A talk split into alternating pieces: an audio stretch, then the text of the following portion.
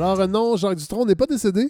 Euh, on s'était, on s'est dit, ben, vous l'avez vu, euh, il y a quelques temps, on a fait une espèce de hors-série top 5 des films d'Halloween avec Alain Faradji. Puis là, je trouvais ça vraiment pertinent de, de faire la même chose, le même exercice avec vous, Jérémy Daniel, pour, des, pour des livres. Ben oui. Un espèce de top 5, un peu relié à l'actualité, mais bon, avant tout, le, plaisir de partager des découvertes et des. euh, je pense que les gens aiment ça. Moi, j'ai découvert l'an dernier euh, le pouvoir d'un libraire, d'avoir un libraire, parce que longtemps, les gens, pendant longtemps, on va dans des grandes des grandes surfaces ou même dans certaines librairies, on, oublie qu'il y a un, réel spécialiste ou une spécialiste des livres. Et moi, j'ai quelqu'un à la librairie du soir, je dois l'avouer, au, au Carré Saint-Louis, qui maintenant connaît mes goûts et me c'est un pusher de livres vraiment et je ne pourrais plus m'en passer. Je ne sais pas pourquoi j'ai attendu si longtemps.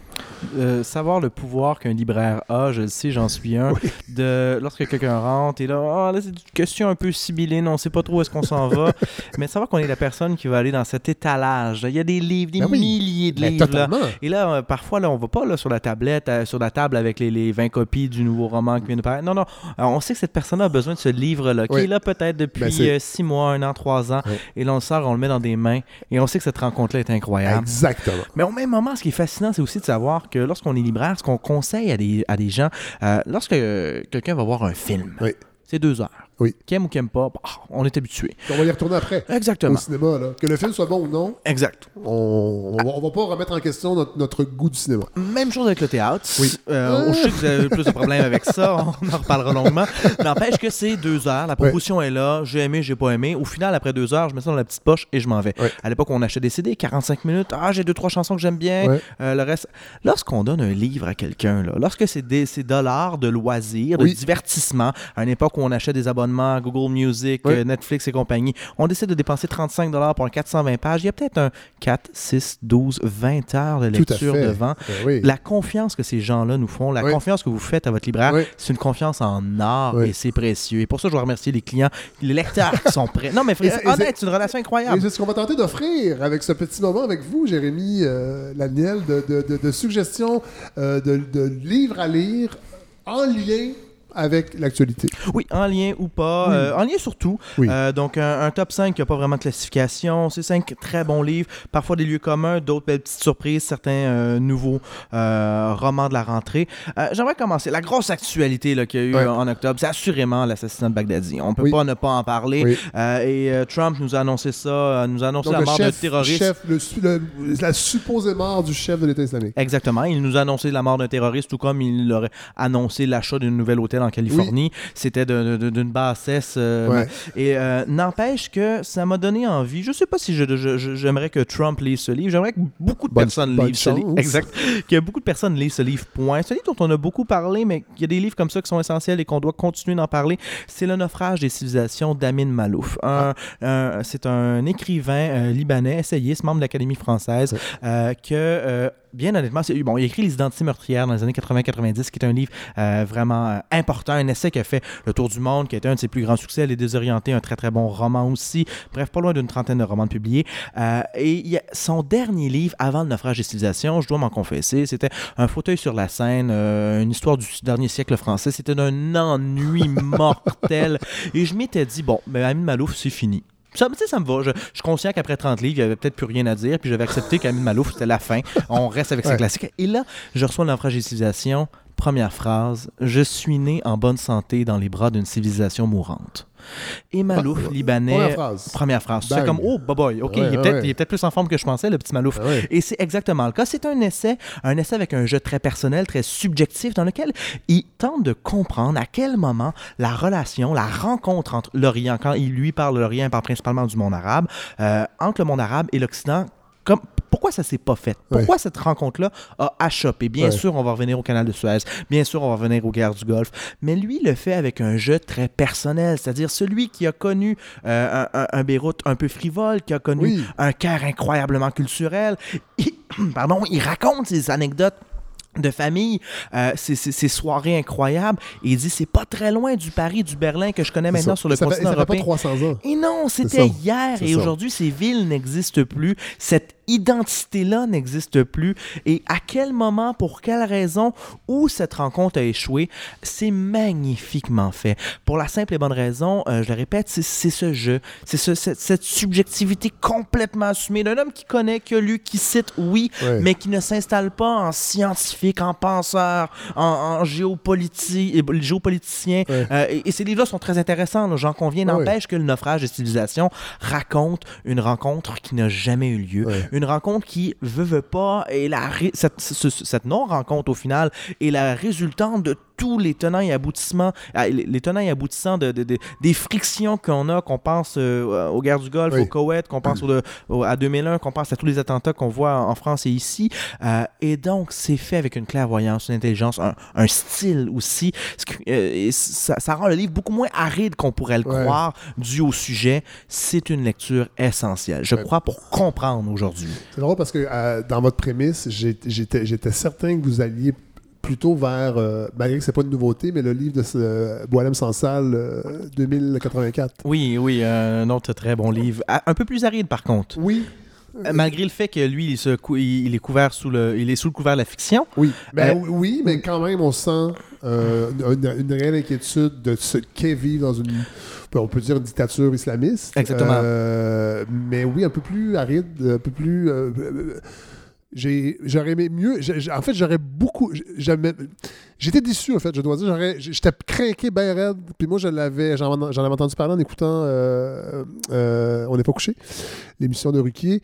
Euh, et je pense que même que Boilem Sansal était un des invités. Et j'étais j'étais très impatient de mettre la main sur ce, sur ce roman-là. Qui était, qui, était un très bon roman, mais énigmatique. Énigmatique, euh, sibyllin, pas facile d'approche, euh, alors que Malouf euh, l'est beaucoup plus. Puis dans, dans cette idée de, de, euh, de, de- de, hum, de- dictature que, que Sansal aborde, je dois avouer, je m'en confesse que j'ai peut-être préféré Soumission de Michel Houellebecq. Ouais, c'est vrai, bon parallèle, ouais. Qui, est fait, qui, est, qui, est très, qui est fait avec une langue très subjectivement français, Oui. mais qui est tellement intéressant de voir comment. ce, ce n'est pas nécessairement le coup d'État et, la, la- et les non, tanks dans les rues. C'est très. C'est pernicieux, c'est dans les Ouais. universités que ça se passe. Je trouve que c'est bien fait. Il y a tous les défauts que, que certains adorent chez Welbeck et d'autres détestent. N'empêche que la Moi, réflexion, Je suis assez vendu à Welbeck. la, la, la, la réflexion dans Soumission est très intéressante et beaucoup plus accessible que chez Sansal. Deuxième suggestion.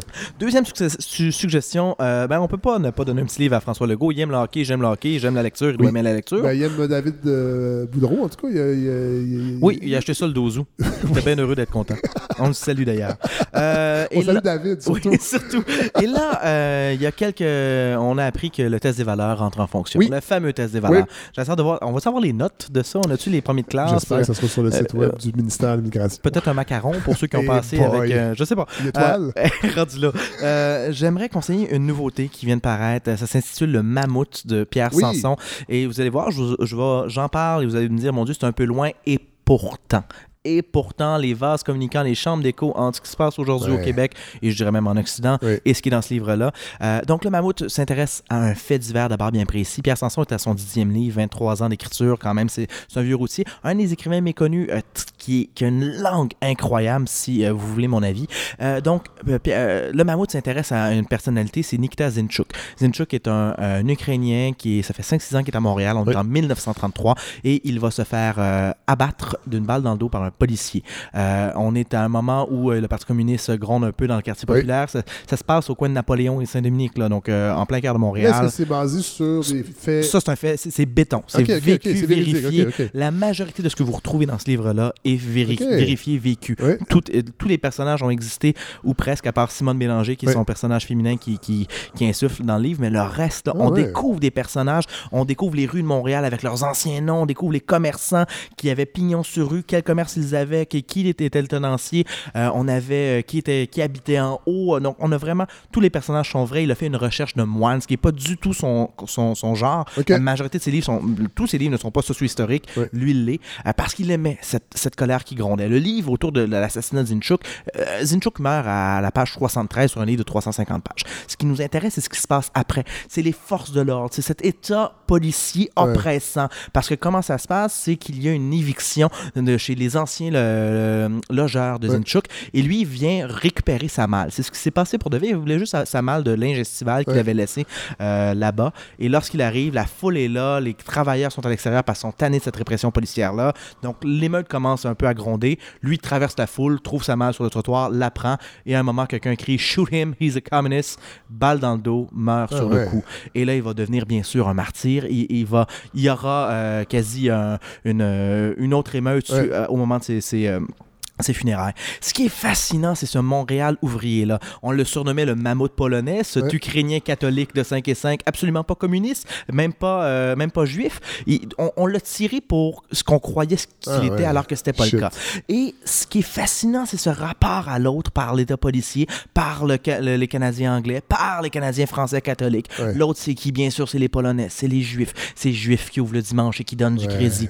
On, En fait, on qui, est... en fait, qui, qui- qui sont en, en- en directe euh, compétition avec les commerces canadiens-français aussi, Exactement. qui eux-mêmes sont, sont en, en- en soumission avec, avec le, le- le grand argent euh, anglophone, parce qu'on sait que les, les- faut le rappeler quand même, les réticences euh, interethniques de l'époque étaient beaucoup là-dessus aussi. C'est que c'est qu'on on avait l'impression que ces gens-là venaient voler notre pain qui était déjà difficile.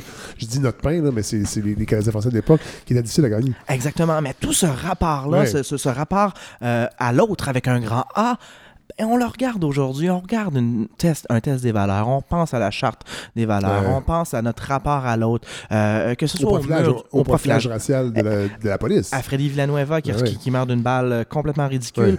Euh, on se dit, mais mon Dieu, il y a presque un siècle qui s'est déroulé entre ce moment-là et aujourd'hui. L'autre a changé de visage, mais il existe encore. Et nous, bourgeois, heureux, francophones, émancipés dans un Québec fédéralisé, name it, on est encore dans cette crainte de l'autre. On, on- on met au pouvoir un, un- un parti nationaliste Ouais. qui joue là-dessus. Ouais. C'en est d'une tristesse sans nom. Et je trouve que Pierre Sanson, euh, qui euh, a écrit ce livre-là avec une certaine colère, une, une colère pour ces classes ouvrières-là, bien, il y a tellement d'écho à faire. Et je crois que euh, si c'est pas Legault, il passera à Jolin Barrette. euh, ils se on- l'échangeront. On, on hein. fait des blagues avec François Legault, mais c'est un, gros lecteur. Absolument. qui, qui fait ses suggestions. c'est notre rédacteur qui, qui me disait ça. Moi, je suis plus sur Twitter, mais qui fait ses suggestions régulièrement Oui, sur, oui. sur, sur les médias sociaux. Et euh, ce qui est fascinant, et ça s'invente pas, parce que Pierre Sanson, la majorité des personnages sont véridiques, les- leurs noms sont les vrais. Et euh, il y a un poissonnier, justement, qui est un commerçant, qui s'achète, euh, qui achète du, qui achète local, donc il fait pas affaire avec les autres. Donc Ouais. ce fameux acheter chez nous. Ouais. Et il s'appelle François Legault. Un poissonnier. C'est- Un poissonnier. Bien, c'est Et il, fait- il est dans le roman, donc François, a toujours voulu être un œuvre de fiction, c'est le cas de se plonger dans le mammouth de c'est Pierre Sanson. nous, les poissons. Exact. Et là, hésité à en parler du mammouth puis de parler d'un autre livre. J'ai Oui. fait, ben pourquoi pas parler des deux? On s'en fout, la balado dans le temps. Exactement, c'est un, euh, c'est un classique. Mais moi, c'est un livre que j'ai tellement aimé. C'est un des livres qu'on lit peu de cet auteur qu'on lit beaucoup, c'est-à-dire Philip Roth. Ah, mon Philip, Dieu. Oui. grand écrivain. Ben oui, ben euh, donc, on connaît bien sûr la tâche. Oui. Euh, J'aimerais parler du complot contre Ben l'Amérique. oui. Quel grand livre, que le complot fait. contre l'Amérique. Parce fait. que le test des valeurs m'a ramené en tête le complot contre l'Amérique. Euh, euh, bon, on en parle, puis je vais vous ramener pourquoi je- j'en suis arrivé Oui, à ce moi, c'est livre-là. c'est surtout l'élection de Donald Trump qui m'a fait penser. Oh, je l'avais lu, il est sorti quoi en, en 2000 Ah, début 2000, c'est pas 90, là. Oui, c'est ça. Moi, je vérifie, mais et moi, c'est. allez, Oui, en tout cas, allez-y. Alors, on est, euh, on est, ce qui est intéressant, c'est qu'on suit l'histoire de Philippe. Donc, Philip Roth, il, il se met lui-même en scène. Oui. Jeune garçon qui est dans une banlieue de- du New Jersey, dans une famille juive. Et là, on est en euh, 43-44. Oui. C'est au moment où euh, FDR, euh, Roosevelt, Oui. euh, décide de. Non, ah, l'histoire réelle, c'est que Roosevelt prend un troisième mandat. Euh, un mandat exceptionnel pour des circonstances exceptionnelles qui étaient la guerre euh, en Europe, la Deuxième Guerre mondiale. 2004, excuse-moi. quoi? 2004, la parution. Voilà. Et euh, donc, euh, mais dans le roman de Roth, FDR euh, se présente, par contre, il a une opposition. Oui. Une opposition qui réellement a failli se présenter. C'est vrai. C'est Charles Lindbergh, Oui. le grand Qui aviateur. est un héros. Un héros, incroyable qui a Traversé traversé la- l'Atlantique. avec le Spirit of St. Louis, le premier à faire un, un- un vol transatlantique. Ce qui lui a d'ailleurs va- valu une, une récompense de la part de Joseph Goebbels, ministre de l'aviation Oui. nazi. Euh, et donc, il était approché par les républicains pour se présenter parce que c'est un héros national. Oui. Il y a pensé, il ne l'a pas fait. Roth se dit bon, on part de là. Euh, notre cher Lindbergh se présente aux élections et il bat FDR. Que se passe-t-il à partir de maintenant? Et là, c'est du pur génie. On a donc Lindbergh qui, euh, un peu gros gens par devant, sans être imbécile, mais euh, est juste là, décide, euh, aime bien les nazis parce qu'ils l'ont, il l'aime bien lui aussi, Oui. signe un pacte de non-agression avec le Japon et l'Allemagne. Là, tout d'un coup, l'histoire au complet Ben s'écroule. ben. Et là, ce qui est intéressant, donc oui, on peut voir en Goebbels cette, ce héros ou du moins cette vedette du moment à la Trump. On peut faire ces vases-là communicants. Mais moi, ce qui me rappelle, ce ce que je trouve intéressant, c'est qu'on voit dans le roman euh, les nuits de cristal qui sont rendues maintenant en Amérique, donc les commerçants juifs. Oui, qui parce se que font la, famille de Philippe, ce sont des Euh, juifs. exactement. Et là, il commence, au début, le père est comme, Eh, non, inquiétez-vous pas, ça, Ça, va être tout va correct. bien aller. Mais on se rend compte, petit à petit, Pernicieusement.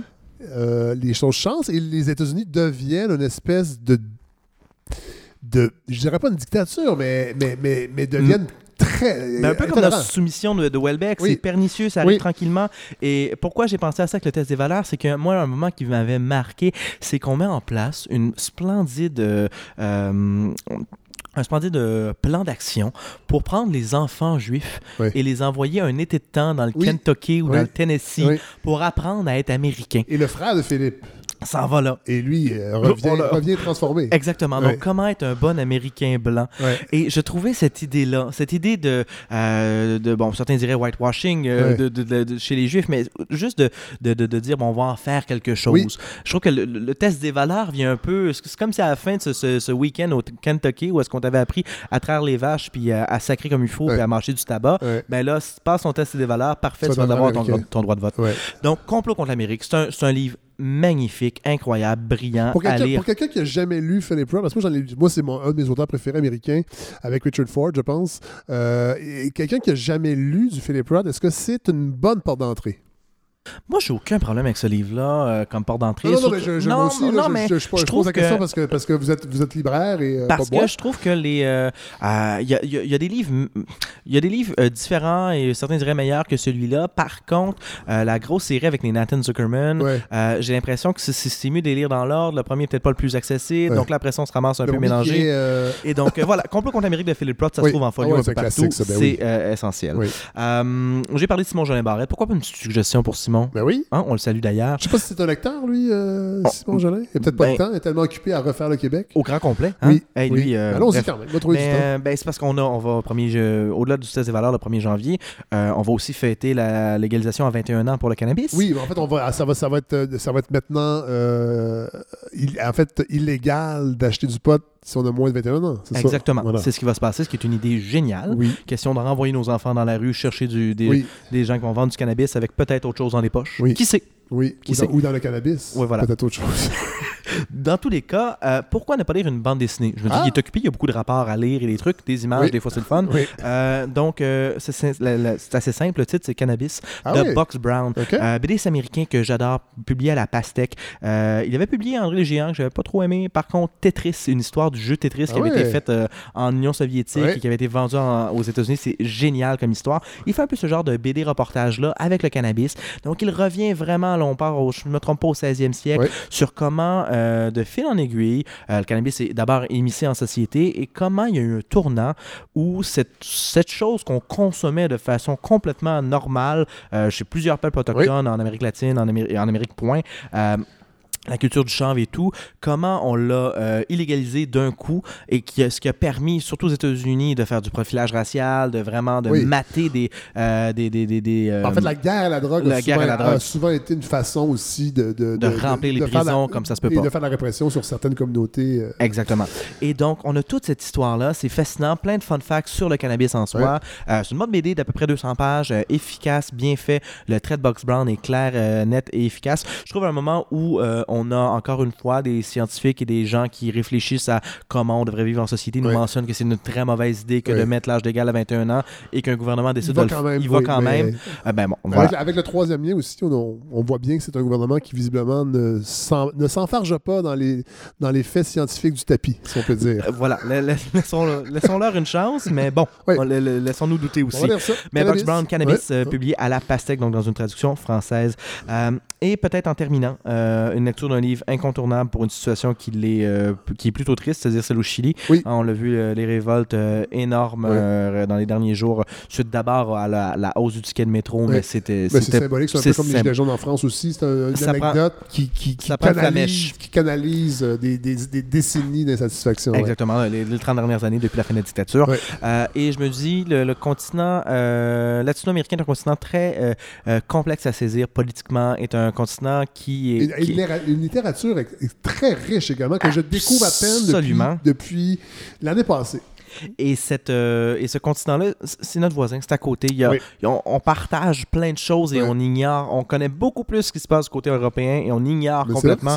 C'est- moi, je trouve ça fascinant. Et pour remédier On à la avait Julie Vincent, euh, on, on, on a parlé un peu de ça avec euh, la pièce Valparaiso, euh, Julie Vincent et Dominique Parenteau-Leboeuf, et j'avais noté ça en voyant la pièce, cette espèce de... de- méconnaissance. oui, et- et- et- les points en commun Ah, euh, qu'on a avec, avec, avec l'Amérique du Sud. ouais. C'est fascinant. Ouais. Et donc, euh, pour ce faire, pour s'inspirer de l'actualité, pourquoi ne pas euh, tomber dans Les Mémoires du Feu de Eduardo Galeano? Ah oui, C'est un écrivain uruguayen décédé en 2015. La c'est traduction, extraordinaire. c'est un C'est livre ça que je suis en train de lire. C'est sérieux? Oui. C'est fascinant. Oui. C'est tout C'est simplement. c'est les- les trois tombes rassemblées. Exactement. Exactement. C'est publié chez Lux. là. Il y a une retraduction faite par Alexandre Sanchez, éditrice euh, chez Lux. C'est un, c'est un testament littéraire. Ouais. C'est un grand, et- et c'est c'est très, c'est très étrange parce que c'est un mélange de faits historiques, parce qu'il s'est basé sur l'histoire réelle des Amériques, parce qu'on parle parfois euh, de l'Uronie, entre autres, mais c'est beaucoup, beaucoup l'Amérique du Sud, entre autres.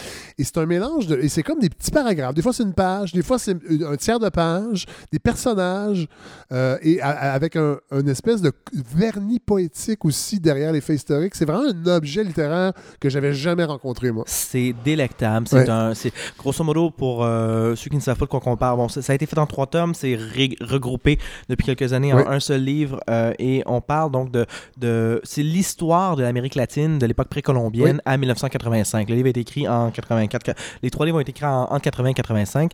Donc on va jusqu'en 85, mais ça permet de comprendre, ça permet de mettre en, de mettre en place, de mettre en mots, euh, de, de romantiser, de dédramatiser, de Oui, dramatiser oui, certaines ça. choses.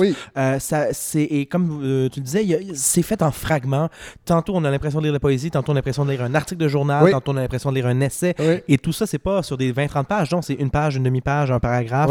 Et ça peut, à prime abord, rebuter juste en le regardant. Et pourtant, laissez-vous 10 pages et vous allez rentrer dans un rythme qui me semble tellement euh, onirique, euh, empreint d'un réalisme magique. Euh, on, est, on rentre dans un tourbillon historique et Ah on apprend tellement. Et chaque petit paragraphe a sa référence qui ramène à un autre ouvrage. Si on va approfondir Oui. aussi, c'est vraiment un livre très fascinant. Donc, au, au moment où les nouvelles en parlent, on en profite parce que très souvent, euh, c'est pas toutes les révoltes qui, qui, qui se rendent à nous, malheureusement. Donc, euh, que, que Chili euh, est, en colère, gronde, mais pourquoi ne pas euh, prendre ce temps-là, cette opportunité-là pour approfondir ses connaissances? Et vraiment, euh, Mémoire de feu, c'est un, c'est C'est un un- testament littéraire. C'est un Uruguayen, euh, Galeano, et je cherchais, euh, moi, moi, en fait, la porte d'entrée. euh, les, mémoires, les, les- les veines ouvertes de l'Amérique latine. mes, mes Coupes du Monde. Mes Coupes du Monde, oui, qu'il vrai. a, il a écrit un livre sur le foot. Oui. Moi qui n'ai pas un fan de, de, de, de foot, on parle de soccer, le foot, foot européen, mais foot, euh, soccer. mais je suis pas un fan de soccer dans la vie et je suis tombé sur ce livre-là, petite parenthèse, euh, il traînait devant les ascenseurs à Radio-Canada. Vous savez que plusieurs fois dans l'année, les recherchistes de toutes les émissions à Radio-Canada reçoivent des montagnes de livres et souvent, ils ont des doubles. Ils mettent dans des boîtes les, les rejets, en fait. Et après ça, nous, on peut les prendre. Ça. Et je suis tombé là-dessus, genre, let's go. Moi, j'aime lire souvent sur le sport, mais c'est assez rare. Entre autres, au hockey, on n'a pas beaucoup à se mettre sous la dent. Là, il y a Ken Dryden qui, Ken Dryden qui avait sorti euh, The Game, qui était son espèce d'autobiographie, de, une réflexion sur le hockey. Et là, il vient de sortir un livre sur Scotty Bowman qui est sûrement très bon, mais c'est très rare. Des, et le football américain a beaucoup de bons auteurs qui ont parlé, mais le foot, c'est le sport où il y a eu le plus d'auteurs. Il y a de grands, grands écrivains qui ont écrit sur le foot. Et Eduardo Galeano en a fait un. Et c'est comme ça que j'ai découvert son écriture. Et après ça, je suis allé euh, vers ses autres livres.